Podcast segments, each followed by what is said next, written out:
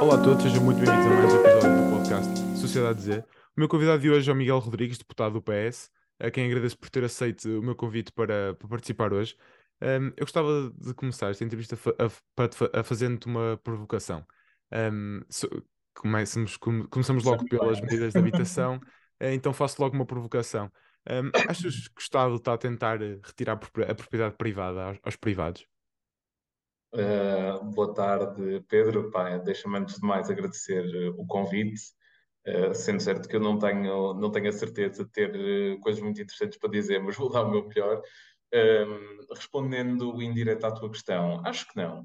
ou seja, nós tendemos a olhar para os valores constitucionais ou tendemos a interpretar os valores constitucionais consoante o momento e consoante muitas vezes aquela que é a nossa ideologia, aquilo em que nós acreditamos mais, não é?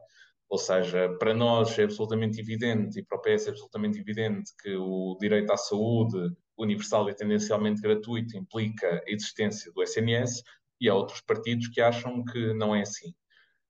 Mas nenhum direito na Constituição está verdadeiramente uh, absoluto, não é garantido de forma absoluta, não é? Nem sequer o direito à vida é garantido de, de forma absoluta, quer em casos de de legítima defesa, quer em casos de guerra, não é? Ou seja, se o direito à vida fosse uma coisa absoluta, então Portugal, por, por maioria de razão, não podia ter forças armadas. Um, eu acho que o direito à propriedade privada uh, existe e deve ser preservado, e pelo menos é o meu entendimento como a economia deve funcionar e de como o país deve ser gerido. Obviamente, uh, reproduz nisso, não é? No direito à propriedade privada, mas, por outro lado, a Constituição também considera o direito à habitação e também considera, numa outra interpretação, que há uma função social da propriedade privada. E, portanto, eu não acho que o Estado esteja de todo a tentar abolir uh, a propriedade privada e no dia em que isso acontecer, eu próprio me desvincularia dessa, dessa visão. O que eu acho é que há uma forma de nós encararmos esta crise de habitação e podemos ou não compadecer, podemos escolher compadecer-nos ou de quem precisa mesmo de habitação e do facto das nossas cidades, principalmente as cidades de média e de maior dimensão, estarem a ter diariamente escaladas de preços absolutamente incomportáveis para a classe média, para os mais pobres e neste momento até para os mais ricos, portugueses, ou portugueses ou não, ou por outro lado, podemos ter uma visão uh, social sobre aquilo que sobre aquilo que é a habitação e sobre a forma como a habitação deve servir as pessoas, mesmo quando ela se trata de propriedade privada. Aliás, em boa verdade, da generalidade do pacote de medidas do Mais Habitação, que está agora em consulta pública, há rigorosamente uma medida que interfere com a questão da propriedade privada, que é a possibilidade do Estado eh, reabilitar e rentabilizar e devolver ao proprietário, estando pagas as obras, uma, um prédio que esteja devoluto. Em boa verdade, isto choca-nos muito quando choca algumas pessoas quando falamos de habitação, mas se perguntarmos às mesmas pessoas se o Estado deve fazer isso quando se fala de florestas, essas mesmas pessoas acham que sim, acham muito bem que o Estado apropria e limpa as matas se tiver que ser, porque aquilo que é verdadeiramente intolerável são os incêndios e não uh, o facto de eu querer ter mais silvas ou menos silvas num hectare de floresta que eu tenha, seja onde for. E, portanto, acho que nós temos que ter a noção de que nós estamos com um verdadeiro incêndio na habitação. E acho que o Estado tem que ter uma visão de respeito, por um lado, por quem, uh, por quem trabalha e quer fazer a sua vida nas cidades, e deve procurar interferir o mínimo possível na lógica da propriedade privada, mas nos casos em que seja gritante que nós estamos a usar propriedade privada que está devoluta, que não está ao serviço de nada, que não está a ser utilizada de forma nenhuma, a não ser por uma especulação do preço de metro quadrado numa determinada zona da cidade, ou seja, ter um prédio devoluto propositadamente fechado quando podia estar habitado até que o preço por metro quadrado suba e até que ele possa ser vendido mais caro, acho que isso é uh, isso verdadeiramente não só não resolve o problema da habitação, como acho que aí nem, nem sequer estamos a falar de, estamos a esquecer totalmente que a propriedade toda ela tem uma função social. E portanto não, eu não acho que o Estado esteja a, fazer, a cometer nenhuma violência contra a propriedade privada, aliás acho que os casos de interferência na propriedade privada serão sempre, sempre muito limitados, porque quem conhece bem os centros das, das cidades também percebe que hum, a quantidade de propriedade privada devoluta nos centros da cidade, pensando, por exemplo, no Porto e de Lisboa, não, uh, não corresponde exatamente a uma chave de ouro para a habitação. Não acho que a solução principal esteja por aí. Acho que a solução principal está justamente na aquisição de habitação pública e para isso há um conjunto de outras medidas, não é? Desde logo a isenção de, do imposto sobre mais-valias quando se vendem casas ao Estado, a isenção de mais-valias quando se colocam as casas a arrendar a preços acessíveis, para que o negócio também seja eh, lucrativo para quem coloca a sua propriedade a arrendar, a isenção de uma, de uma série de impostos para quem transita de alojamento local para a habitação,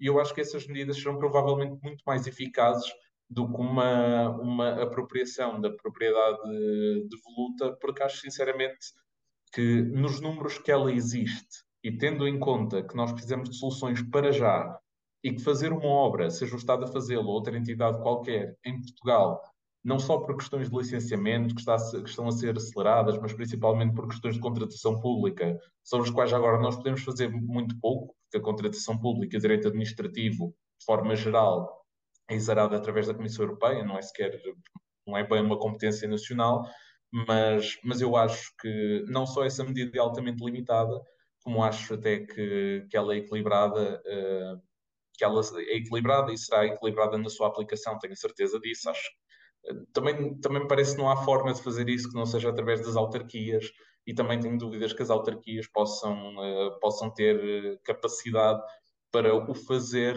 em números que sejam uma ameaça, vamos dizer assim, para a propriedade privada. Não tenho de toda essa visão. Uh, estou a, a, explicar a medida, na minha opinião, acho que uh, quase que tornaste a medida mais bela do que, na, na minha opinião, na verdade é. Uh, forçar alguém a arrendar ou a vender uma casa de voluta, certo, não, não, não é habitação própria ou casa de férias ou todas aquelas exceções que já que estão escritas na lei, mas obrigar alguém a arrendar ou a vender ao Estado a, a sua casa, a, a, a, sua casa, porque a casa, a casa é daquela pessoa, é, é uma propriedade uh, daquela pessoa, um, não achas uh, quase não sei explicar, para mim, na minha, na minha opinião, parece-me um atentado a a retirar a propriedade a alguém. É que aquela casa, mesmo estando devoluta, a pessoa acho que tem a liberdade de fazer o que, daquela casa o quiser, porque a função social da habitação uh, uh, vale, vale, por exemplo, uh, ia dizer isto aqui a bocado, um, a Maria Borgonha, a, a atual uh, ministra da, da Habitação, não, a Maria Begonha é uh, Maria Gonçalves, ministra. Sim, Maria, Maria é, Maria é a deputada que foi, a, que foi, certo, que foi a presidente da Juventude Socialista. Uh, uhum. são, confundi as duas Marias, uh, peço imensa desculpa. Um, uh, disse numa, numa comissão parlamentar que toda a gente tem o direito a viver nas zonas mais caras do país. Cabe ao Estado dar essa resposta. Uh, foi, uh, foi a Ministra da Habitação que disse isto numa comissão parlamentar. e eu pergunto-te se achas que um, uh, como é que o Estado consegue garantir, por exemplo, no centro de Lisboa ou no centro do Porto, uh, tu que és presidente da, uh, da JS do Porto, da Federação, se achas como é que era possível o Estado interferir ou intervir para qualquer pessoa viver no centro da cidade que tu, que, que tu próprio sabes que aquilo é ou é alojamento local ou são casas de proprietários que estão sub subarrendadas uh, é difícil ver uma casa vazia no centro do Porto. Eu vou partir, porque parece-me que aí há várias coisas a analisar e, portanto, vou responder por partes. A primeira Poxa. tinha que ver com. Um, com uh, não sei se usaste exatamente esta, esta expressão, mas a expressão da apropriação do Estado da propriedade privada. Vamos lá ver. Sim. A apropriação era se o Estado instalasse lá outra família e simplesmente não retribuísse nada ao proprietário original não só não está prevista essa figura, como aquilo que está previsto, salvo erro, acho que nem o Estado não pode obrigar ninguém a vender a sua casa. O Estado isenta de mais-valias quem quiser vender a sua casa ao Estado. O que está em causa é se o Estado pode, eh, vamos pensar num prédio de fluto em Lisboa, que tem um único proprietário ou vários, não vem ao caso, e o Estado o que diz é esta casa está fechada há não sei quanto tempo, a lei há de ser regulamentada e depois poderemos todos ter uma discussão informada sobre isso, mas estas casas estão todas abandonadas há uh, X meses, X anos, o que for, e estão numa zona de elevada pressão urbanística e imobiliária. Portanto, aquilo que nós vamos fazer é, tem 100 dias para arranjar uma utilização para esta casa, se ao fim de 100 dias não o fizer, aquilo que o Estado fará é, faz obras na casa, arrenda a casa a preços, a preços acessíveis, e quando considerar que o investimento que o próprio Estado fez na casa e que é pago pelos impostos de todos está pago, então devolve essa casa ao proprietário, renovada. E, portanto, eu não tenho a visão de que isto seja uma coisa assim uh, marxista-leninista nos termos em que, em que às vezes é descrita. De, ou seja, o proprietário tem uma casa de luta à qual não está a dar uso, o Estado dá-lhe um prazo de uns meses para dar uso a essa casa, opta por não fazer e, eh, sendo assim, e tendo em conta a pressão urbanística nessa zona, o Estado renova a casa, coloca lá a gente a morar, quando recuperar o seu investimento, devolve a casa ao proprietário para fazer com ela o que bem entender, para fazer com ela mais arrendamento, um alojamento local, o que lhe apetecer, pronto. Um, e, portanto, quer dizer, isto nem a solução é definitiva, nem a apropriação é definitiva. Portanto, essa era a primeira coisa que acho que era importante esclarecer. A segunda coisa que acho que é importante esclarecer, uh, lá está, nós entendemos que uh, o proprietário tem a possibilidade de fazer com uma casa o que quiser, mas não é bem assim. E já não é bem assim há muitos anos. Se nós tivermos uma propriedade no centro de Lisboa que seja considerada pela autarquia ou seja considerada pelas autoridades nacionais como um perigo de saúde pública, então o Estado tem a obrigação de a demolir ou de fazer com ela, de a apropriar, de a expropriar, de fazer com ela o que quiser. Aliás, os, os, os uh, mecanismos de expropriação estão definidos na lei, não estão definidos de agora, estão definidos sim, na Sim, sim. A única questão é, agora deixam de ser apenas para uma possibilidade de saúde pública e passam a poder ser mecanismos de habitação. Isto, eh, pensando assim, eh, não é caso único na Europa, nem é propriamente inovador que seja Portugal a fazê-lo. Ou seja, o modelo holandês de habitação, por exemplo, eh, impõe que o próprio proprietário, eu estou a citar de cor sem, sem, sem papéis à frente, mas uhum. salvo o modelo funciona da seguinte forma.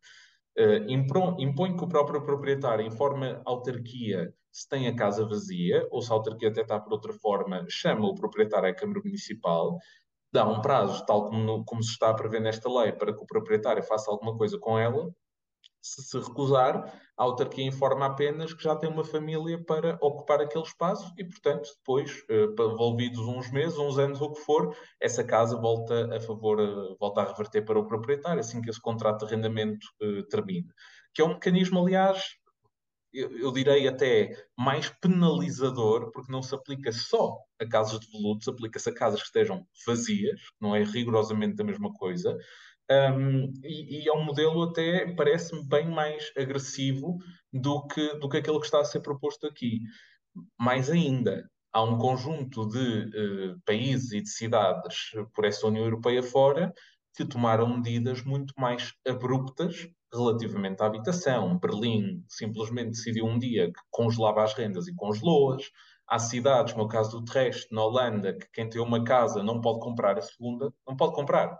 E, portanto, eh, eu também acho que dentro de tudo isto, o que o Estado está a fazer é dar um conjunto alargado de benesses aos proprietários para que vendam a sua casa ao Estado justamente para não ter que tomar medidas mais agressivas, como simplesmente impedir a compra de casa, ponto final, parágrafo, como algumas cidades na União Europeia simplesmente decidiram fazer, uh, para quem já tem uma casa. Portanto, esse não é o caminho que nós escolhemos, pelo menos de momento. O, o governo decidiu adotar mecanismos de compensação dos proprietários, compensando-os fiscalmente para quem decida transitar de alojamento local para habitação, compensando-os fiscalmente para quem decida vender a sua casa ao Estado, compensando-os fiscalmente para quem decida arrendar a casa, ou compensando-os com uma casa renovada para aqueles que não tenham decidido fazê-lo, nos casos muito limitados, de que uh, sejam proprietários de casas de volutas. E, portanto, eu acho que estes quatro mecanismos são, na verdade, muito, muito menos agressivos do que um absoluto congelamento de rendas, ou simplesmente impedir a aquisição de habitação e deslicenciar, vamos dizer assim, alojamentos locais, ponto final, parágrafo, como outras cidades uh, da União Europeia tiveram que fazer. Portanto, esse é respondendo à primeira parte da questão.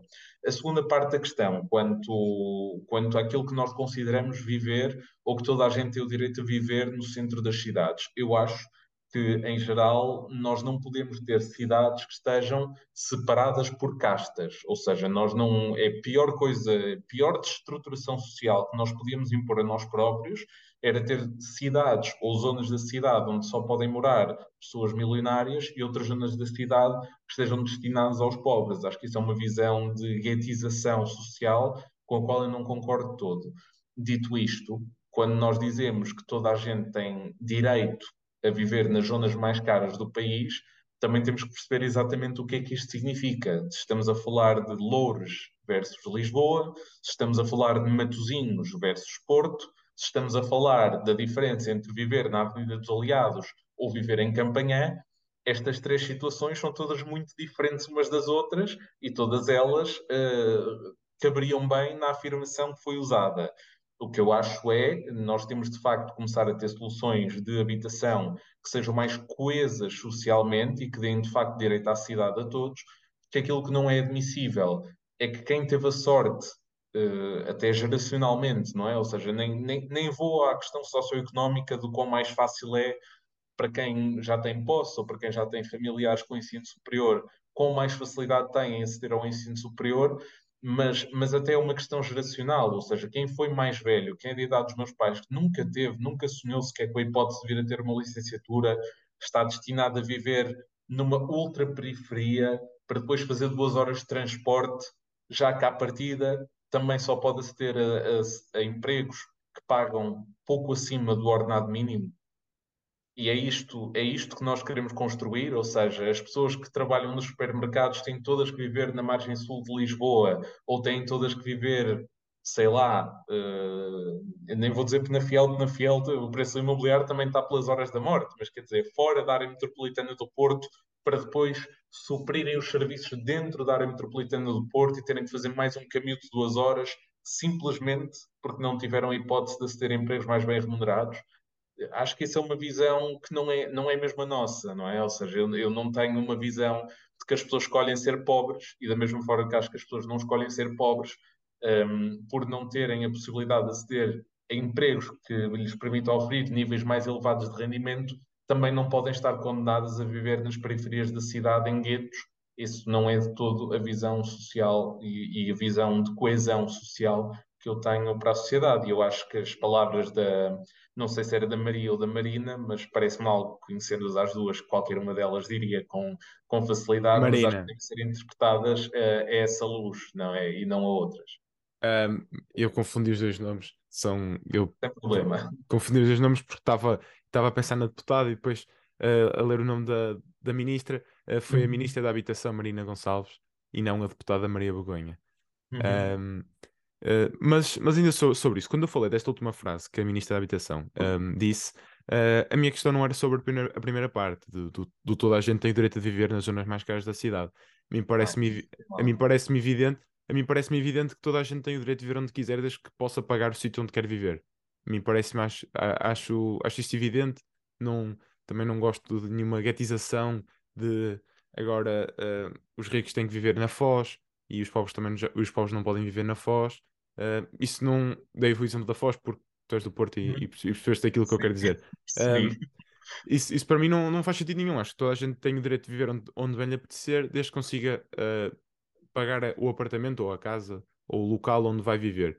A minha questão é na, era na segunda parte da frase, que acaba o Estado a dar essa resposta. Como é que, uh, e daí a minha questão, como é que o Estado, por exemplo, na Foz, um, um dos sítios mais caros do Porto, uh, como é que o Estado consegue intervir e fazer com que uma pessoa que tu deste o exemplo de baixos rendimentos consiga viver um, consiga viver, viver na Foz. Uh, a mim não me parece lógico, parece-me que há, parece-me que tem de haver alguma intervenção supraestatal, um, supraestatal, seja da União Europeia ou, ou excessivamente estatal até, uh, para, para ter esse efeito. Era, era mais sobre a minha a segunda parte da questão.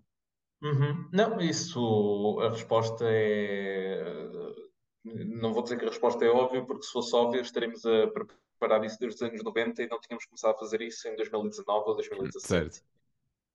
Portanto, a resposta para isso não é óbvia. Agora, o que eu acho é, para controlar os preços do imobiliário em todo lado, e particularmente os preços do arrendamento, nós só temos mesmo uma solução que é, que é a intervenção do Estado ao construir um parque de habitação público.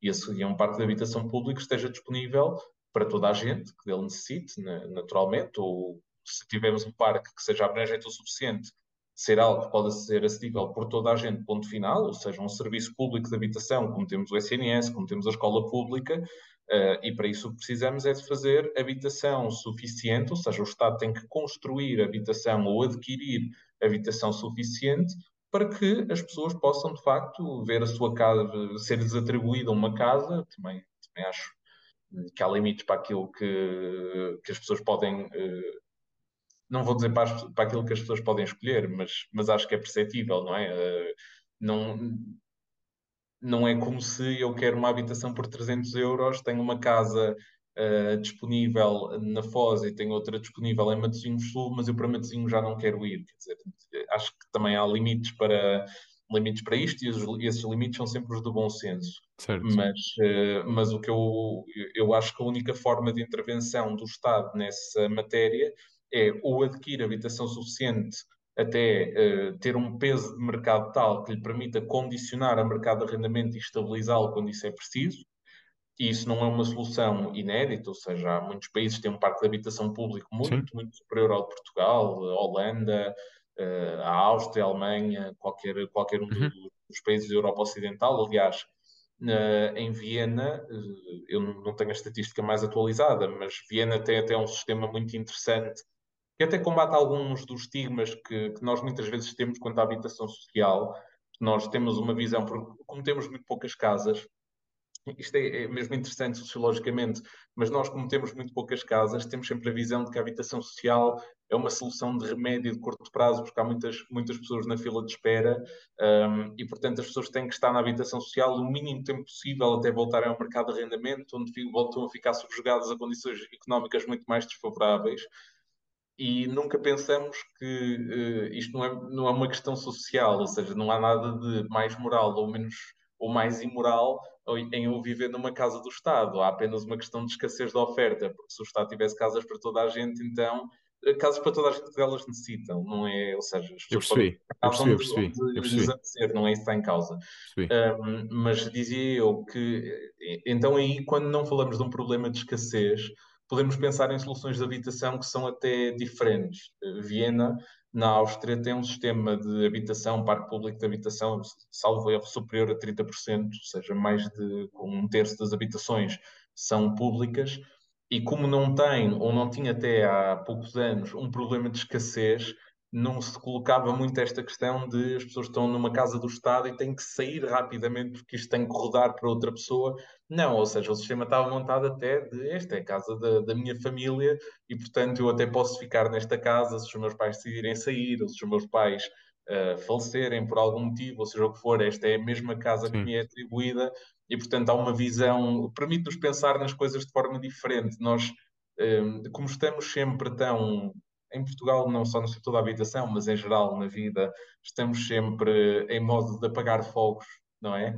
Nunca pensamos que se não tivéssemos problema de escassez, ou até é até difícil atingir o um nível de abstração em que não havendo um problema de escassez podíamos ter habitação social que até que transitasse entre famílias. Isso nós atribuímos um certo pendor de imoralidade, não é? Ou de azar na vida a viver numa casa do Estado. Eu acho que isso é, é, justamente aquilo que tem que acabar, mas nós só podemos acabar com esse tipo de estigma e só podemos pôr pessoas a viver na Foz e nos aliados, ou nos aliados não, que de, eu acho que nem há, nem há casa de habitação dos aliados. certo.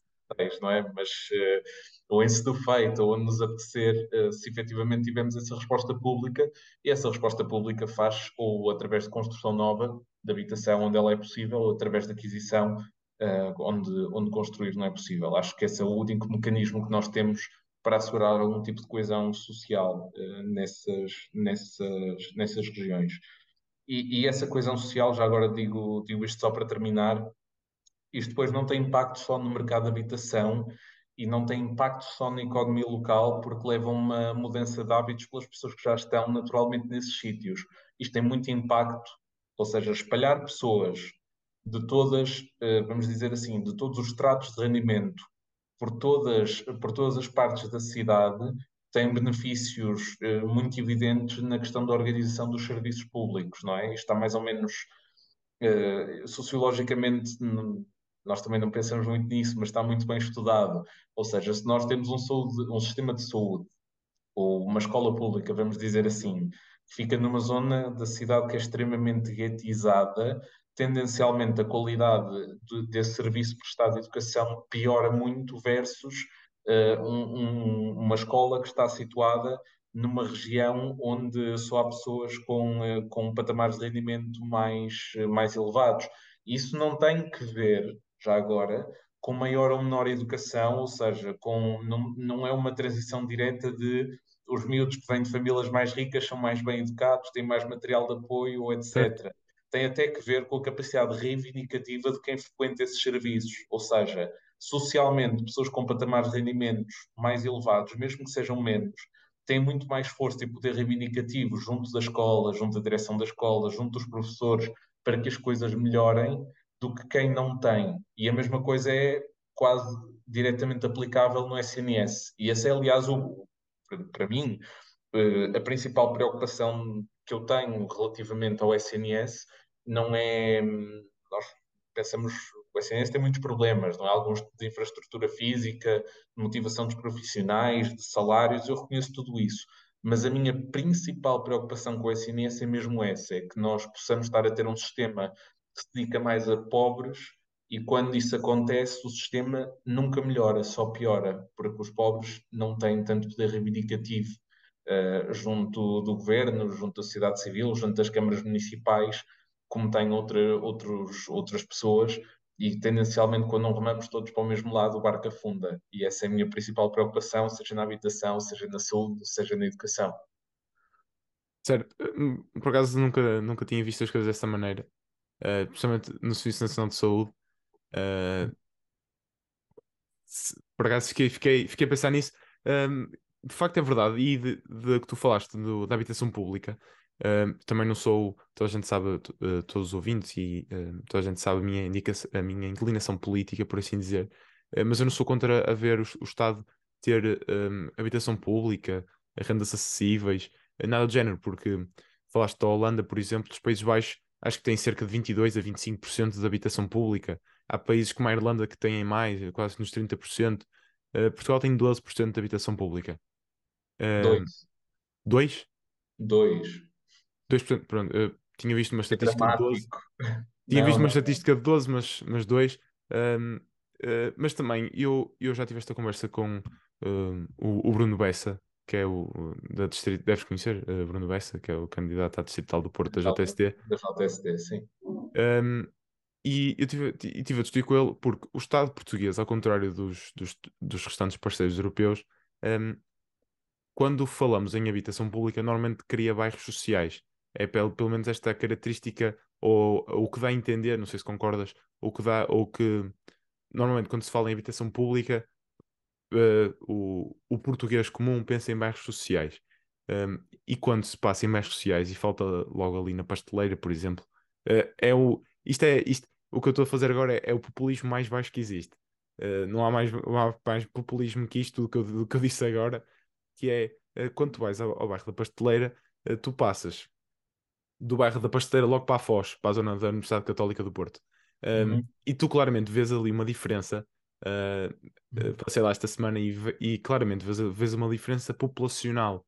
Um, e volto a dizer, não há, não há mais nada populismo do que eu acabei de dizer. Acho que abaixo disto acho que não é possível existir mais. Uh, mas quando se fala em habitação pública num português, pensa-se logo nestes bairros e vai-se logo pensar aqui no Porto nos piores bairros sociais que pode existir, seja o de São Tomé, seja o da Pasteleira, uh, entre outros. Achas que o Estado falhou aqui também, em, quando em que escolheu-se sempre criar bairros sociais em vez de apostar em casas completamente normais para pessoas, não digo normais, porque estas também são, mas para pessoas classe de rendimento, uh, sim, rendimentos comuns, classe média, que, que apenas querem habitação e porque precisam, é uma necessidade. Uh, a minha resposta a isso é óbvia, não é? Ou seja, claramente o Estado falhou e falhou sucessivamente ao longo dos anos. Nós uh, tivemos, uh, durante o governo de Cavaco Silva, mas mais executado até durante o mandato do, do engenheiro António Guterres, um, um, algumas medidas para a erradicação dos bairros de lata, um, principalmente na área metropolitana do Porto e na área metropolitana de Lisboa, e a resposta para acabar com bairros de lata foi justamente construir habitação. Uh, construir habitação, pronto, habitação social neste Sim. caso, e, e, eu acho que é urgente que nós, uh, como sociedade, também comecemos a mudar o chip, e acho que pelo menos alguns programas que o Estado tem, designadamente o Porta 65, um, e, agora o, e agora outros vamos criar, que não são necessariamente dedicados a jovens, mas suplementos de renda e etc., que possam pelo menos uh, demonstrar que não há nada de mal, ou pelo menos os programas de renda acessível que a Câmara de Lisboa tem, que a Câmara do Porto tem, que a Câmara de Vinhos tem, um, possam pelo menos demonstrar que não há rigorosamente nada de mal ou nada diferente em viver numa casa que é ou detida ou arrendada pelo Estado. Um, essa é a primeira questão. A segunda questão, uh, dizia eu, nós quando procurámos erradicar os bairros de lata, uh, aquilo que fizemos foi construir habitação e construímos-la em bairros, porque isso urbanisticamente e do ponto de vista de gestão é mais fácil, não é? Ou seja, claro que isto gerou um efeito de guetização social, porque as pessoas que viviam em, uh, em casas de lata também eram elas, evidentemente, as mais pobres e, portanto, concentraram-se ou ficaram com habitações concentradas em determinadas zonas da cidade, e isso, do ponto de vista da coesão social, não foi uma medida positiva. Uh, e, portanto, aquilo que nós deveríamos ter feito nos 20 anos que se sucederam era continuar a investir na construção de habitação social ou de habitação pública, melhor dizendo, uh, para garantir que havia respostas também para a classe média. E aqui chegados, resta-nos uma pergunta: por que é que não o fizemos? Não o fizemos porque em Portugal temos uma visão que eu diria que é uma visão, eu gostava de acreditar que é datada, mas temos uma visão de propriedade em que as pessoas veem a casa não como uma fonte de rendimento, ou seja, ver a casa como uma fonte de rendimento é uma coisa que surge depois do Airbnb, não era, ou seja, claro que havia pessoas que tinham casas arrendadas e havia, claro que sempre houve pessoas que são proprietárias de muitas casas, certo? Isso Sim. sempre existiu. Mas a possibilidade de nós olharmos para a nossa própria casa, de um imóvel que temos num certo sítio, com uma fonte de rendimento rápido, isso é um fenómeno muito recente, não é? Muito depois das plataformas de alojamento local terem uhum. surgido. Ora, o que, o que basicamente nós fizemos como política de habitação foi apostar em crédito bonificado, ou seja, o Estado assumir parte dos, dos encargos de juros para quem pedia eh, empréstimos à habitação e conseguir assim eh, comprar a sua casa.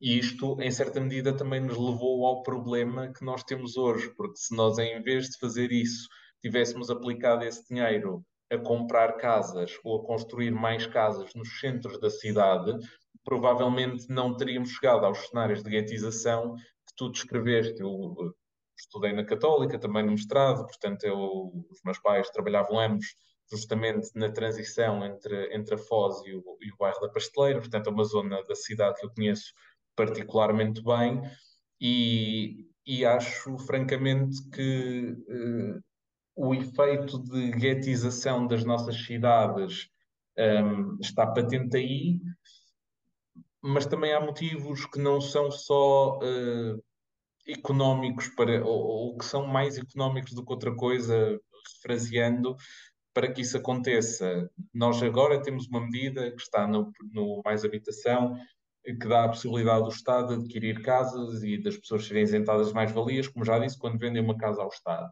Sim. Mas é fácil nós percebermos que se comprarmos uh, duas casas ali à volta da Praça do Império, mais três casas na Avenida da Boa Vista, mais três casas uh, acima já na Torrinha, mais três casas uh, à beira do Carolina Michaelis.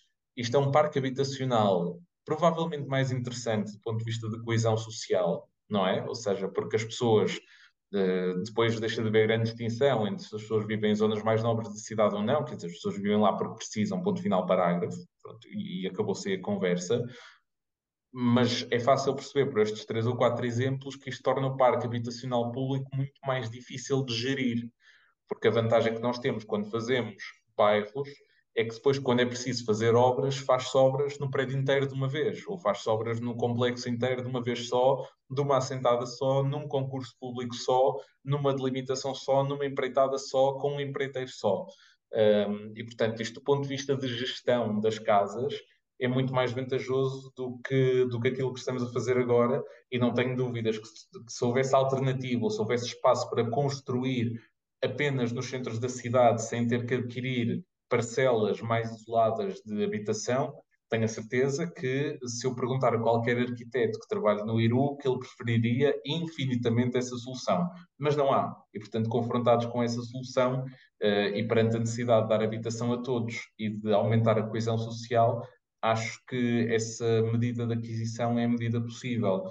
E, portanto, o que eu acho uh, é que nós precisamos, por um lado, mudar o chip de ver a habitação apenas como uma questão social e de pensar nela como um serviço público, como pensamos no SNS ou como pensamos na escola ou na segurança social, e por outro lado, nós só vamos conseguir vencer essa batalha quando tivermos, pelo menos, não casas do Estado, mas pelo menos casas subarrendadas, até que, mesmo que a nós nunca nos tenha calhado uma casa dessas no sorteio, porque não precisamos ou porque nunca nos candidatámos, acho que quando cada um de nós tiver uma casa ou tiver um amigo que está numa casa, um amigo, uma amiga, não, não vem ao caso, mas um amigo ou uma amiga que está numa casa que pertence à Câmara de Lisboa, que pertence à Câmara do Porto, que pertence à Câmara de Matosinhos, ou que está subarrendada, porque para o inquilino é absolutamente indiferente quem é que é o proprietário último, um, então acho que só aí é que nós começamos a mudar o chip que a habitação pode mesmo ser um serviço público e não um serviço assistencialista, como infelizmente acho que é. E acho, acho que o facto de termos, acho que foi uma grande coisa termos acabado com os bairros de lata, nós não podemos nunca desvalorizar as questões de absoluta insalubridade em que, em que as pessoas viviam antes de o termos feito, mas também temos que reconhecer que isso causou outros problemas de guetização e que nós só resolvemos, infelizmente, parece o AIEC testaria esta coisa, não é? Nós estamos a resolver as coisas, coisas com o pelo do cão, que é, não, pomos mais dinheiro e mais casas disto e isto eventualmente há de, há de resolver-se. Mas eu estou absolutamente convicto que, que, só assim é que se resolve, de facto.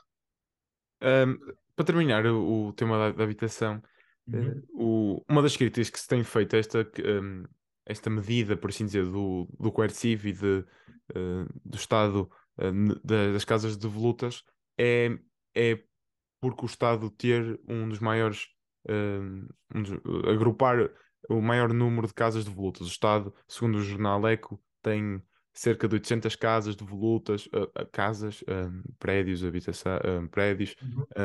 pertencem ao Estado, por assim dizer. 800 casas. Achas que o Estado deveria começar pelas, pela sua própria, pela sua própria, pelos, pelos seus próprios edifícios? Claro, claro que o Estado deve começar pelos seus próprios edifícios antes de tocarem seja o que for. Agora, uh, sobre isso, há duas coisas que é preciso dizer, que é, se o Estado tem 800 imóveis devolutos, uh, eles podem não estar todos, e eu arrisco dizer que a maioria não está, pode não estar em condições de ser reabilitado, ou pode estar numa zona do país em que não seja útil a sua reabilitação, porque não há um problema de habitação. Ou seja, eh, se me disserem que há 40, vou dizer assim, quartéis das Forças Armadas que não estão a ser utilizados e que estão devolutos e que rapidamente poderiam ser convertidos em habitação, mas ficam todos no Mugadouro, ou há dois que ficam no Mugadouro, uh, quer dizer, eles se calhar aí podem ser 800, mas não estão numa zona em que haja uma pressão urbanística que o justifique, não é? Sim, mas não será os 800. Claro, Claro que, claro que eu acho que o Estado deve começar por si próprio. Aliás, uma das coisas que a Marina começou como. A, a Marina, aliás, eh, que a, a doutora Ana Pinho começou ainda como secretária de Estado da, da Habitação, um, ehm, foi justamente fazer o inventário dos imóveis que o Estado tinha e que estavam devolutos ou em condições de serem reconvertidos, e, e, aliás, só porque esse trabalho foi começado é que nós sabemos hoje quantos são, de outra forma seria impossível, e acho que esse era o primeiro passo que era importante dar, era nós sabermos quanto, quantos é que eram, e por outro lado, acho que a perspectiva não falo pela, pela Ministra da Habitação, evidentemente, mas uh, acho que a perspectiva é justamente utilizar primeiro imóveis do Estado, como aliás tem acontecido. Nós temos um aqui na Avenida da República, que era o edifício do Ministério da Educação, passou, uh, entretanto, para a Beira Rio, que está a ser convertido numa residência de estudantes, o julgo Cobra está em curso. Há um quartel cujo nome agora me falha, mesmo no centro do Porto, que também foi transitado para a Câmara do Porto, para que fosse, para que fosse convertido numa solução de habitação. E, portanto, evidentemente que eu acho que o Estado, onde tem imóveis que se situam em zonas de pressão urbanística que não estão a ser utilizados e que podem ser reconvertidos, a primeira coisa que tem que fazer é entender-se com os autarcas desses sítios e dar o exemplo. Dar o exemplo antes de, antes de qualquer outra coisa. Um, portanto, sim, a minha perspectiva é essa, é que acho mesmo que é isso que o Estado deve fazer. Um, avançando agora, só uma, só uma menção rápida também depois daquilo que me disseste sobre a TAP. Uh, ontem, eh, no dia 6 de março, uh, a CEO e o chairman da TAP foram os dois demitidos pelo governo. Uhum. Já vieram dizer os dois, depois de serem demitidos, claro, que tudo aquilo que tinha acontecido com Alexandre Reis, dos 500 mil, dos 500 mil euros, todos esses problemas, o governo sabia de tudo e que até já veio a hipótese da, da, da ex-CEO da TAP colocar em tribunal o governo português uh, pela sua, pela, pelo seu despedimento. Um, não tira o facto da TAP ter enterrado, uh, enterrado uma palavra utilizada para mim, porque é a minha perspectiva, se calhar na tua já não é assim, mas ter enterrado 3,2 mil milhões de euros, uh, fora a compra, a renacionalização da TAP em 2015, uh, outro, outro, outro tanto. Um, Achas não, portanto, a renacionalização da TAP salvou custou tipo 40 milhões de euros. Estou a tirar o número de cor, mas eh, acho que a reversão de negócio foi feita nessa. Sim, quando eu disse outro tanto, disse uh, se, calhar, se calhar utilizei a expressão mal. 40 para 3.200. Sim, sim, é uma diferença, uma diferença grande, mas uh, já gastaram, tinham gasto já 40, 40, 40 milhões de euros, agora mais 3,2, uh, fora o que gastaram já ao longo dos anos, por, por, por, ser uma empresa pública. Um, achas que valeu a pena renacionalizar a TAP com todos os problemas e gastos que tem tido, sendo que, ao contrário, e, e junto a esta pergunta, e depois tu, se quiseres, divides ou não, uh, sendo que, ao contrário, uma das justificações dadas pelo Pedro Nuno Santos na altura era que muitos, muitos países estão, estão a fazer isso com companhias de bandeira. Um, nenhuma das outras companhias, por exemplo, Lufthansa, uh, uh, fi, foram, foram gastos 3,2 mil milhões, mas esses 3,2 mil milhões, supondo, foram devolvidos depois ao Estado. Aqui em Portugal, com a TAP, nunca se colocou essa hipótese, até porque Sherman uh, já disse várias, uh, disse muitas vezes que não estava em curso nenhum plano para serem devolvido, uh, para ser devolvido o dinheiro gasto aos contribuintes portugueses. Um, achas que foi uma boa ideia ter renacionalizado a TAP? Vamos a essa pergunta então por partes. Eu acho que foi uma boa ideia renacionalizar a TAP. Eu, Aqui tenho que falar com alguma cautela, porque apesar de não fazer parte da comissão de inquérito da TAP, uh, apesar de tudo, sou deputado da Assembleia da República e esse processo está em curso, como estará em curso outro, outro grau de inspeções sobre os quais eu nada sei, e portanto, uh, falando aqui daquela que é a minha perspectiva pessoal, mais até como cidadão do que como deputado. Uh,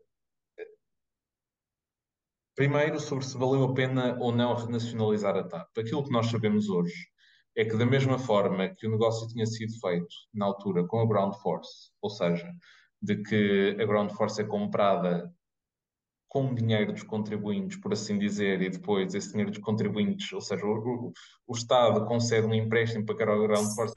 Não é muito claro. Esse empréstimo é, muito claro. é pago com os, com os lucros da Ground Force aquilo que nós sabemos hoje, pelo menos de forma mais clara sobre a TAP, é que foi mais ou menos isso que aconteceu, não é? Ou seja, foi pago, parte da aquisição da TAP foi paga com um empréstimo de uma empresa de aviação, com o compromisso depois da TAP refazer parte da sua reconversão da, da sua frota, e portanto, o que nós sabemos hoje é que o acionista privado já à partida tinha um acordo que não tinha uh, aquilo que tinha em vista, não era necessariamente o melhor para a TAP, mas sim uh, cumprir desde logo um, um, compromisso que ele tinha com uma companhia de aviação, mas uma das únicas três uh, relevantes no planeta, e portanto, só por aí, ou seja, só por, uh, vou dizer assim, o quão mal esse negócio cheira, e pelas consequências de longo prazo que ele teria para a TAP e para o país, acho desde logo que valeu a pena uh, a renacionalização. Uh, o que não significa que a minha postura seja de que a TAP deva indefinidamente ficar no perímetro do Estado. Vou pôr as coisas de outra forma.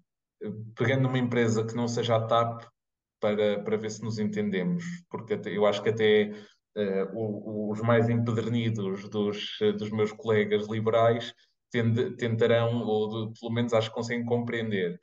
Não é igual vender uma empresa pública a uma empresa pública ou privada espanhola do mesmo setor, ou vender uma empresa pública, por exemplo, a uma empresa detida pelo Estado chinês, como nós fizemos com a EDP. Percebemos que estrategicamente, em termos de segurança e em termos da gestão de recursos do país, estas coisas não são equivalentes. Certo. Como não é igual vender uh, a TAP ao David Neilman ou vender a TAP em abstrato a uma empresa de aviação europeia que esteja habituada a desempenhar o mesmo serviço e que até tenha um modelo de negócio ou que possa preservar o modelo de negócio da TAP e não estripar a empresa tudo aquilo que ela tem de bom a troco de cumprir um compromisso com uma outra empresa de aviação com a qual ele já estava obrigado. Estas coisas não são equivalentes. E eu também acho que o Estado, quando detecta este tipo de irregularidade, tem a obrigação de intervir, tem a obrigação de preservar o emprego, tem a obrigação de preservar a economia nacional. E aqui eu não posso não, posso não dizer aquilo que o anterior Ministro das Infraestruturas e Habitação eh, nunca se cansou de dizer. A TAP é justamente, está no top 3 consistentemente das nossas exportações nacionais, é uma das empresas que mais compra e mais vende em Portugal, na ordem dos milhares de milhões, e é uma empresa que paga 300 milhões de impostos ao Estado português por ano. E, portanto, eu também acho que quando nós dizemos a TAP nunca devolverá este empréstimo feito de forma líquida uh, ao Estado português, pois, uh, mas nós temos que pensar também noutra perspectiva, é que deixar a TAP falir, nem 3.200 milhões, nem receita fiscal futura, nem receita fiscal de proveitos de IRS ou de segurança social que as dezenas de milhares de trabalhadores diretos da TAP, mas também muitos indiretos que trabalham em empresas que são fornecedoras da TAP, deixariam de pagar em Portugal porque simplesmente ficariam desempregados. E, portanto, eu não tenho a perspectiva de que esta coisa se traduza apenas no este investimento, este, esta injeção de capital, que corresponde, na verdade, a uma renacionalização, versus não receber esse dinheiro. Não, não receber esse dinheiro é, era nem como, como o povo diz por vezes, não é? Nem pau nem bola. Nós eh, ficaríamos sem receita fiscal proveniente da TAP, ficaríamos sem os empregos, ficaríamos sem o Hub de Lisboa, sairíamos infinitamente penalizados no nosso, no nosso contacto com a diáspora portuguesa e com, com comunidades da CPLP com as quais nos unem laços históricos fortíssimos e que nenhuma empresa privada provavelmente assegurará, porque eu também não tenho a expectativa que esse tipo de voo venha a ser rentável, pelo menos no futuro próximo, e portanto eu, eu acho que todas estas ponderações têm que existir na altura de tomar essa decisão. E, portanto, acho que nós temos que pensar não só na devolução do empréstimo, mas também na questão da receita fiscal, dos empregos, dos impostos, do impacto na economia nacional. E já agora, se a TAP é a segunda ou terceira maior exportadora nacional, até no déficit brutal de balança comercial que nós teríamos imediatamente no ano a seguir a uma eventual falência, caso não tivesse havido injeção de capital. Esta é a primeira coisa. A segunda coisa, permite-me só disputar uma, uma das coisas que disseste, que é, uh, fomos dizendo que, e nós, eu, percebo porque é que nós temos esta ideia, porque sempre que nós abrimos o noticiário uh, para ver alguma coisa da TAP, o que vemos é a TAP uh, gera, vamos dizer assim, tem uma penalização negativa no seu balanço, mas do ponto de vista operacional sempre foi uma empresa lucrativa. Era, era difícil não ser. Mas a última vez que o Estado investiu dinheiro na TAP antes desta injeção, em 2020, foi no início deste século, em 2000 ou 2001. Portanto, eu também disputo esta ideia de que nós, como se a TAP fosse assim um poço sem fundo no qual nós estamos a investir dinheiro ou estamos a pôr dinheiro todos os anos. Isso não é verdade. Não é verdade. E comparando a TAP a qualquer empresa privada, digam-me, por favor, se alguém me conseguir indicar uma empresa do PSI 20 ou do Nasdaq, se quiserem, que durante 20 anos não tenha tido um aumento de capital, ou seja, não tenha pedido dinheiro aos acionistas, quando mais não seja para fazer investimentos essenciais, bem, eu calmo e arrumo as botas. Mas eu não conheço nenhuma empresa no mundo da dimensão da TAP que não tenha tido um, um aumento de capital em 20 anos e tenha sobrevivido. E, portanto, nós aplicamos este caráter de excepcionalidade à TAP porque o acionista é o Estado, mesmo quando a empresa é lucrativa, mas aplicamos um caráter de excepcionalidade que não reconhecemos às empresas privadas. A banca portuguesa, para além da injeção de capital brutal de 20 mil milhões de euros, parte dos quais foram pagos de volta ao Estado, é verdade, outros não, mas, uh, em boa verdade, não conheço nenhum banco português que não tenha feito aumentos de capital, assim, no, no, enfim, na, nas sucessivas crises que a banca foi atravessando, desde o subprime em 2007 até à dívida soberana e, e até muitas outras, muitas outras. Uh, até outras, outras situações em que isso foi necessário, algumas das quais tinham apenas que ver com a gestão interna do banco e não com crises sistémicas. Uh, e eu também acho que nós, uh, se queremos analisar isto de forma séria, temos que comparar a TAP também com empresas de, da mesma dimensão do setor privado e percebemos que, uh, na minha opinião, aquilo que fizemos da TAP nos obriga a uma maior responsabilidade, porque é dinheiro dos contribuintes que estamos a falar, mas não é nada de extraordinário do ponto de vista da dimensão da injeção, se considerarmos que não houve uma injeção de capital na TAP durante 20 anos. Uh, e quando comparamos com o setor privado, isto é uma coisa quase impensável. Uh, indo, por parte, indo por partes. Um... Espera, espera, espera. Uh, tinha, tínhamos uma, uma terceira questão, não é? Sobre, um, sobre o tema de, enfim, do, do Estado ser colocado em tribunal ou não. Eu acho que as pessoas ah, sempre que foram injustiçadas pelo Estado devem, uh, evidentemente, recorrer aos mecanismos que têm para se defender. Aquilo que eu sei, eu, pelo menos aquilo, e eu só conheço, como vos disse, não estou na Comissão de Inquérito de TAP, não tenho nenhuma informação privilegiada que vou divulgar em direto neste podcast, mas uh, o que posso dizer é que uh, as informações que foram prestadas ao Governo em relação àquilo que sabia ou que não sabia, quando é que soube e quando é que deixou de saber, uh, elas são todas mais ou menos do conhecimento público, um, e, portanto, as pessoas defender-se-ão da forma que tiverem que se defender. Agora, se a conclusão da inspeção da IGF é que a administradora, a engenheira Alexandra Reis, poderia ter sido a indemnização e aquilo que foi, um, foi transmitido ao governo é que havia uma indemnização, não sei de quanto era, mas de, na ordem das centenas de milhares, e que a negociação possível era a dos 500 mil, também acho difícil que se possa culpar, neste caso, o governo e não a administração, porque a administração podia não ter pago e decidiu pagar. A ser verdade o que apura a inspeção da IGF. E o governo, confrontado com, com, com a decisão de ou pago ou não resolvo o problema, alguém eh, eventualmente terá decidido pagar. Não sei exatamente se foi a administração, se foi o Ministério das Infraestruturas, quem é que foi, se os, casos, os factos serão apurados na comissão de inquérito mas, acima de tudo, o que eu acho é que as pessoas têm todo o direito de se defender em tribunal um, e o Estado português também tem o direito a defender-se tribunal, em defender-se em tribunal se sentir que com o dinheiro, dos, o dinheiro dos contribuintes foi lesado pela TAP e pela atual administração da TAP. E acho que quando, quando se trata de ter uma posição de força para defender não necessariamente a devolução do, do empréstimo que falaste há pouco, mas para defender o património público de todos, que é a própria empresa, acho que o governo tem que ter mão dura e acho que teve. Um, mas indo, indo, por partes, e ao início do, do, do que tu disseste, um, uhum. quando eu falo do, do, em devolver o empréstimo que foram um, o empréstimo que foi feito pelo Estado, eu não falo em empréstimo, porque o Estado, na verdade, não emprestou dinheiro. O Estado uh, deu dinheiro sem nunca ter, nunca ter uh, feito nada escrito em que o dinheiro regressasse. E porque agora já não estamos a falar em deixar a TAP falir, estamos a falar em a TAP privatizar, já foi o Primeiro-Ministro já o disse, que quer privatizar a TAP, ou seja, um, o Estado, e tu falaste dos lucros que, que a TAP vem tendo ao longo, vem tendo, uh, seja para a Segurança Social também.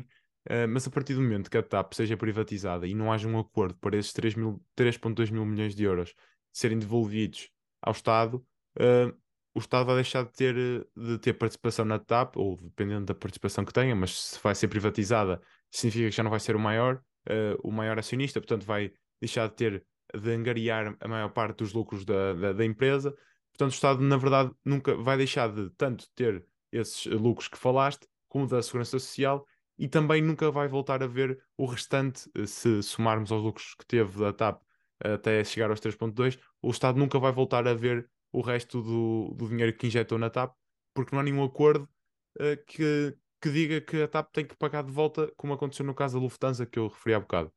Uh, a mim, a, não sei se queres dizer uma coisa sobre isso. A não, parece... é, é, isto é. Bem, nós não sabemos, em primeiro lugar, ou seja, a postura da, da nacionalização da TAP, uh, aquilo que sempre apareceu, e a postura do PS, inclusive na campanha eleitoral de 2015, que o negócio a ser aprovado era para reverter. Aliás, é, é, um negócio que cheirou sempre muito mal, porque ele foi assinado já por um governo que sabia estar de missionário. Portanto, Sim. enfim, até. Mas com poder para fazer. Com certeza, não estou, eu não duvido ah. da legitimidade okay, okay. legal. Okay, okay. Uh, mas uh, em política nós dizemos muitas vezes, uh, ou seja, os juristas têm uma, uma, ou as pessoas têm uma visão penalista da sociedade, dizem nula a pena sine lege, não é? Ou seja, se não há, não há pena sem lei. Ou seja, se não é ilegal, se o Código, se o código Civil, o Código Penal ou o que for, diz, não diz que é ilegal, presume-se que é legal. Em política, eu acho que o, até o decoro político nos obriga a ter uma outra visão, que é tudo aquilo que é legal não é necessariamente moral. E acho que muito, já assistimos por diversas vezes na nossa história, até na nossa história recente e até no meu partido, com uh, políticos a fazerem coisas que são legais, mas por serem legais não quer dizer que devam ser feitas ou que isso as torna morais. Significa apenas que não há pena de prisão por elas, que são coisas diferentes.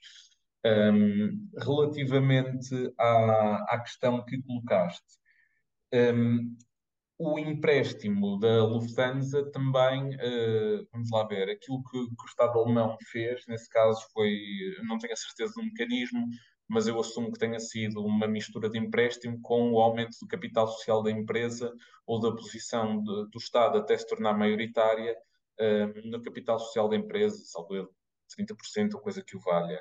Uh, não necessariamente maioritário, mas, sim, mas com, poder, voto, com poder de voto tal que os sim, outros sim. são, uh, não, não são relevantes para a questão, como acontece acontece demais nas, nas empresas que estão listadas em bolsa, não é? É muito raro um acionista ter 50,1% de ações, nem, nem precisa delas para mandar na empresa nem para tomar decisões. Dito isto, acho que nós aí estamos a presumir duas coisas. Primeiro, que a TAP, sendo privatizada, deixa de pagar impostos em Portugal, isso para mim não é nada líquido, não é? Ou seja, as pessoas, é, a companhia chama-se Transportadora Aérea Portuguesa, ela não vai deixar de voar para Portugal e as pessoas não, não, não vão pegar nas pessoas e deixá-las na Alemanha ou na, na, Irlanda ou em França, ou seja o que for. Quer dizer, não, as pessoas continuarão a pagar impostos em Portugal. Uh, se o negócio, e isso é talvez para mim a coisa que é mais uh, dúbia dúbia do ponto de vista da inclusão num, num acordo de privatização, mas aquela que eu acho que é mais importante assegurar, ou seja, se nós assegurarmos, por um lado, as nossas ligações à diáspora e, por outro lado, as nossa, a manutenção do hub a partir de Lisboa, então, à partida, quanto mais não seja por uma questão de resiliência da própria empresa, grande parte dos serviços de manutenção uh, e etc., nós estamos a presumir que eles deixam de ser feitos em Lisboa mas não temos a certeza. Ou seja, num vamos pensar, num, não vou usar a Lufthansa outra vez porque parece que isto é um dado adquirido e não é, mas vamos, vamos pegar no universo Ryanair, não é? Ou seja, a Ryanair pode chegar à conclusão, se a Ryanair comprasse a TAP em abstrato, podia muito bem chegar à conclusão que operacionalmente é mais barato fazer a manutenção dos aviões todos em Portugal e já agora fazer a manutenção de outros aviões da Ryanair que atualmente são mantidos em Dublin ou são reparados, limpos, estufados, ou que for em Dublin, é capaz de ser operacionalmente mais vantajoso fazer isso em Portugal. Não tenho a mínima dúvida de que seja, quanto mais não seja pela questão salarial, eh, infelizmente, não gostava, de, não gostava que assim fosse, mas ainda é.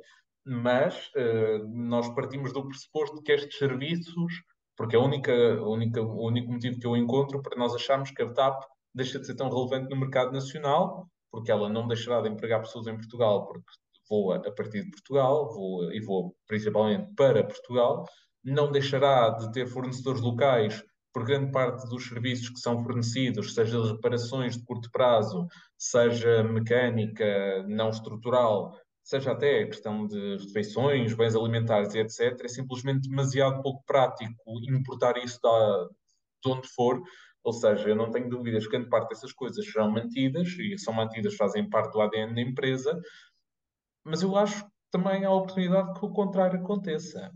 Acho que nós podemos estar perante uma situação em que uma empresa que está habituada a fazer o seu negócio de manutenção de aeronaves ou outra coisa qualquer a partir de França, da Alemanha ou da Polónia, eh, chega à conclusão que se calhar eu pode fazer parte desse negócio a partir de Lisboa. E eu também acho que nós não temos que ter uma visão absolutamente negativa sobre isso, uh, sendo certo que, quer dizer, isso depende muito do que ficar escrito no acordo de privatização. Quanto àquilo, quanto à questão dos 3,2 mil milhões de euros, é, é como a parte da receita fiscal já expliquei, acho que ela não, não vai diminuir, acho que até podemos correr o risco de que aumente, não é líquido para mim que, que se, se resulte uma diminuição. Um, quanto ao resto, aos 3,2 mil milhões de euros, uh, ao contrário do que aconteceu com uh, outras companhias aéreas, aquilo que aconteceu na TAP não foi, um, não foi necessariamente um mecanismo de empréstimo, não é? Ou seja, o que o Estado fez foi uma injeção de capital, ou seja, um aumento de capital que resulta no Estado ficar com uma posição social na empresa tal, ou seja, ser um acionista de tal ordem que toma conta de toda a empresa, de 100% das ações. Pronto. Ou se, porque é tanto dinheiro que o outro acionista ou vende as suas ações ou as suas ações deixam simplesmente ser relevantes para a gestão da empresa. Neste caso, uh, outra metade do consórcio com o David Neilman, que era, salvo erro, barraqueiro.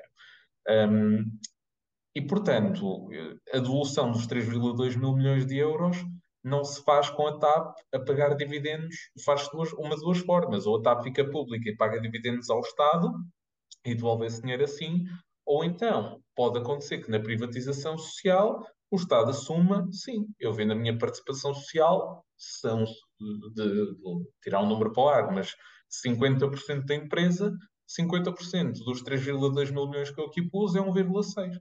Pronto. Acho mas, que isso. É, ou seja, o Estado venderá a sua posição no capital social tal como a comprou. Não se trata de um empréstimo. Trata-se de uma aquisição de. Se a TAP emitisse ações, era uma, era uma aquisição de ações muito grande. Pronto, uh, essencialmente é isto. Agora, Mas... se vamos conseguir vender por esse preço, não faça mais pálida ideia. Eu gostava, evidentemente, que o Estado recuperasse o máximo daquilo que investiu na TAP. E considero que é isso mesmo, um investimento. Não é um uh, empréstimo.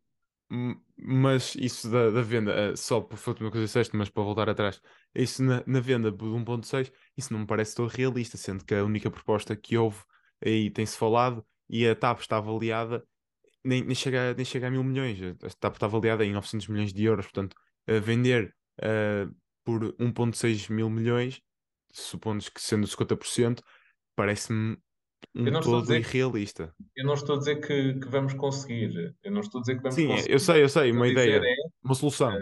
Uh, também é uma solução e não é única, ou seja, nós também às vezes perdemos a perspectiva disto quando, quando deixamos de ter história. Nós, aqui há uns anos, pusemos uh, 4 mil milhões de euros, salvo erro, fizemos uma conversão de crédito do, dos cocos, que, que, foi um mecanismo de, de compra faseada de ações ou de manutenção eh, temporária de ações que o Estado, na altura que o governo do PSD tinha, tinha arranjado para estabilizar a banca portuguesa, e nós fizemos uma injeção de capital na Caixa de Depósitos, que no total, entre a conversão em capital social e o empréstimo, chegava a 4 mil milhões de euros. E eu lembro-me na altura também, isto é um escândalo, banco público, não sei, não sei o que mais. O que é facto é que a Caixa Geral de Depósitos apresenta lucros sucessivamente nas centenas de milhões de euros. Agora não tenho a certeza mais recente, mas vou tirar, a tirar para o ar qualquer coisa como 800 milhões de euros. Isso reverte a favor do acionista, que é o Estado. E, portanto, hoje nós já não disputamos se devíamos ou não ter, ter colocado dinheiro na caixa de depósitos, mesmo que na altura todos os arautos da desgraça eh, tivessem dito que isso era uma péssima ideia e que a Caixa jamais iria devolver esse dinheiro. Aquilo, a conclusão que nós chegámos é que criámos uma fonte de cash flow interessantíssima para o Estado, aliás, que é a única que é rival em termos de empresas públicas ou empresas com participação pública ou de associações públicas de forma, de forma geral, com o próprio Banco de Portugal.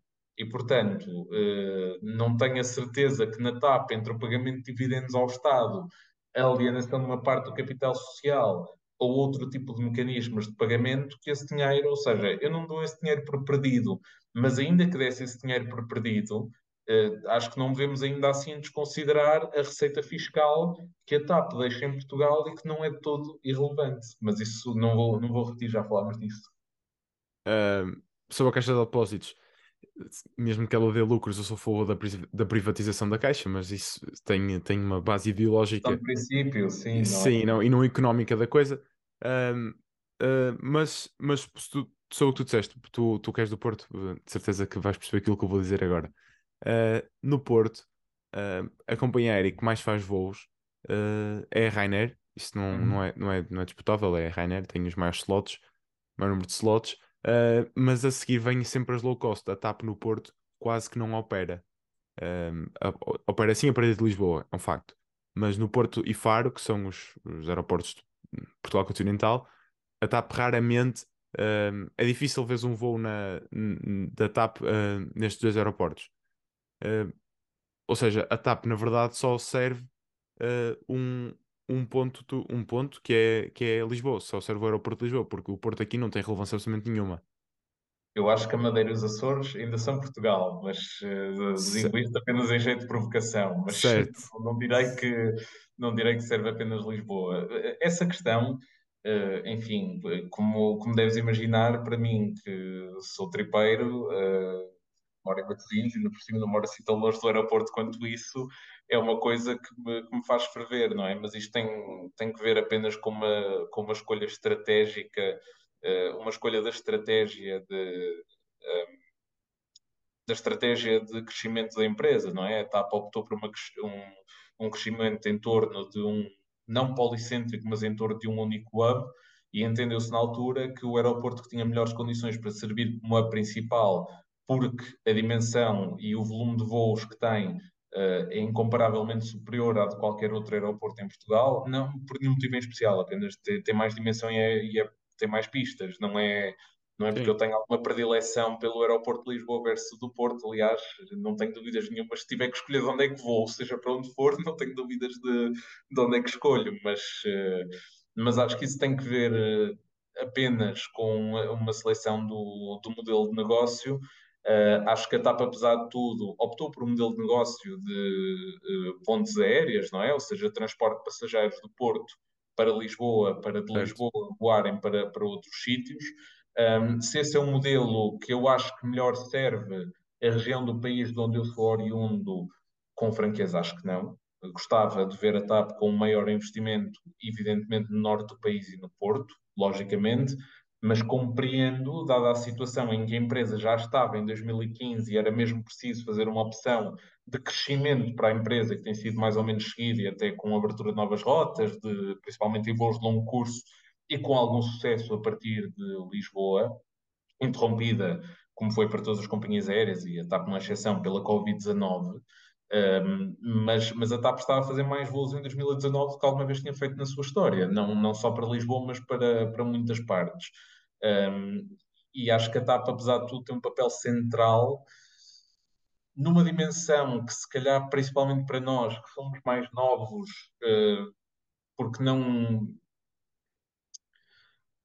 é mais difícil, inclusivamente dentro das famílias, termos relações com pessoas que vieram das, das antigas uh, colónias, mas acho que a TAP continua a cumprir um papel essencial de ligação não só de Lisboa, mas do país a, aos países que partilham a nossa língua connosco. E a certeza que eu tenho é que nenhuma companhia de low cost uh, algum dia a não ser, bem, o mundo pode mudar muito, talvez usar a expressão algum dia seja forte, mas eu não vejo que a Ryanair possa ter qualquer interesse em fazer voos entre o Porto, Lisboa e São Tomé e Príncipe, o que não significa que esses voos não sejam imprescindíveis para a manutenção, por um lado, das nossas relações com a diáspora, mas até não tenho as dúvidas de que Portugal é visto como um bom broker, um bom broker, que é assim que se diz na, na diplomacia no mundo inteiro, que aliás é por isso que para um país da nossa dimensão um, produziram um secretário-geral das, das, Nações Unidas, há um presidente da Comissão Europeia e muitos outros cargos de renome internacional que dificilmente são atingidos por países com a nossa dimensão, a não ser aqueles que já estão, já estavam historicamente e até geograficamente no centro do acontecimento, que é o caso do Luxemburgo, não é? Mas que na, na Comissão Europeia continua a ter uma grande preponderância, etc., apesar da dimensão. Mas isto para dizer que uh, Portugal é visto como um bom broker no mundo, principalmente pela sua previsibilidade no que, no que respeita à política externa, e a TAP tem sido historicamente um instrumento essencial para isso. Por um lado, pela nossa ligação atlântica e das Forças Armadas à qual a TAP é alheia, por um lado, pela, por outro lado, pela nossa ligação europeia e ao centro da Europa, na qual a TAP é uma ferramenta importante, e principalmente pela capacidade que Portugal tem e teve historicamente de mediar uma série de conflitos, mesmo quando eles envolvem questões militares ou, ou económicas, com outros países, estejam eles da América Latina, que é o caso do Brasil, com países da CPLP ou com comunidades portuguesas espalhadas pelo mundo e que se tornam influentes ao longo, ao longo do tempo e com as quais nós fazemos muita questão de não perder contacto e eu acho que a TAP foi historicamente, e nós não devemos ser ingratos para uma empresa ou com uma empresa que desempenhou esse papel. E isso não significa que não seja uma postura razoável ou uh, ideologicamente sã as pessoas acharem que a TAP tinha que fechar, como fechou a companhia aérea italiana e que se abrir outra, ou que não seja ideologicamente defensável achar que a TAP tinha que ser vendida e era a quem fosse, era o David Neilman ou, ou fosse a quem fosse e o problema estava resolvido uma vez por todas, ou pelo menos o problema continua a existir, mas isso não, mas já não era um problema nosso. Essas posturas são defensáveis, mas não são a minha. Eu acho mesmo que a TAP eh, tem sido um instrumento um, pá, mesmo importante historicamente para Portugal, para a manutenção da relação com as comunidades. E se eu gostava que ela voasse mais a partir do Porto, gostava ainda mais que ela voasse mais uh, para o Príncipe, para São Tomé, para Cabo Verde Acho que isso não é, não é, também não é irrelevante para o papel que nós temos no mundo. E eu acho que o papel que nós temos no mundo muitas vezes é o também de saber negociar com todas estas sensibilidades, tão diferentes, mas unidas por uma língua só, e, e grande parte da importância relativa e global que nós temos vem daí. E se isso é uma questão de política externa e uma questão dos sucessivos governos terem sempre feito esse investimento desde 1976, sejam governos de esquerda, sejam governos de direita, também acho que não podemos, ou pelo menos eu não posso desvalorizar o papel que, que esta companhia em particular teve para esse processo. Um, e também para não roubarmos mais tempo, uh, uhum. vou, vou, terminar com, a, com estes, vou terminar com a entrevista. Uh, a habitação e a TAP roubou-nos uma hora e vinte de conversa. Uh, portanto, portanto, portanto, acho que também um, terminamos por aqui. Mais uma vez quero agradecer-te por teres aceito o meu convite para, para estar aqui hoje um, e para todos os ouvintes estaremos de volta para mais um episódio na próxima semana. Obrigado a todos. Muito obrigado.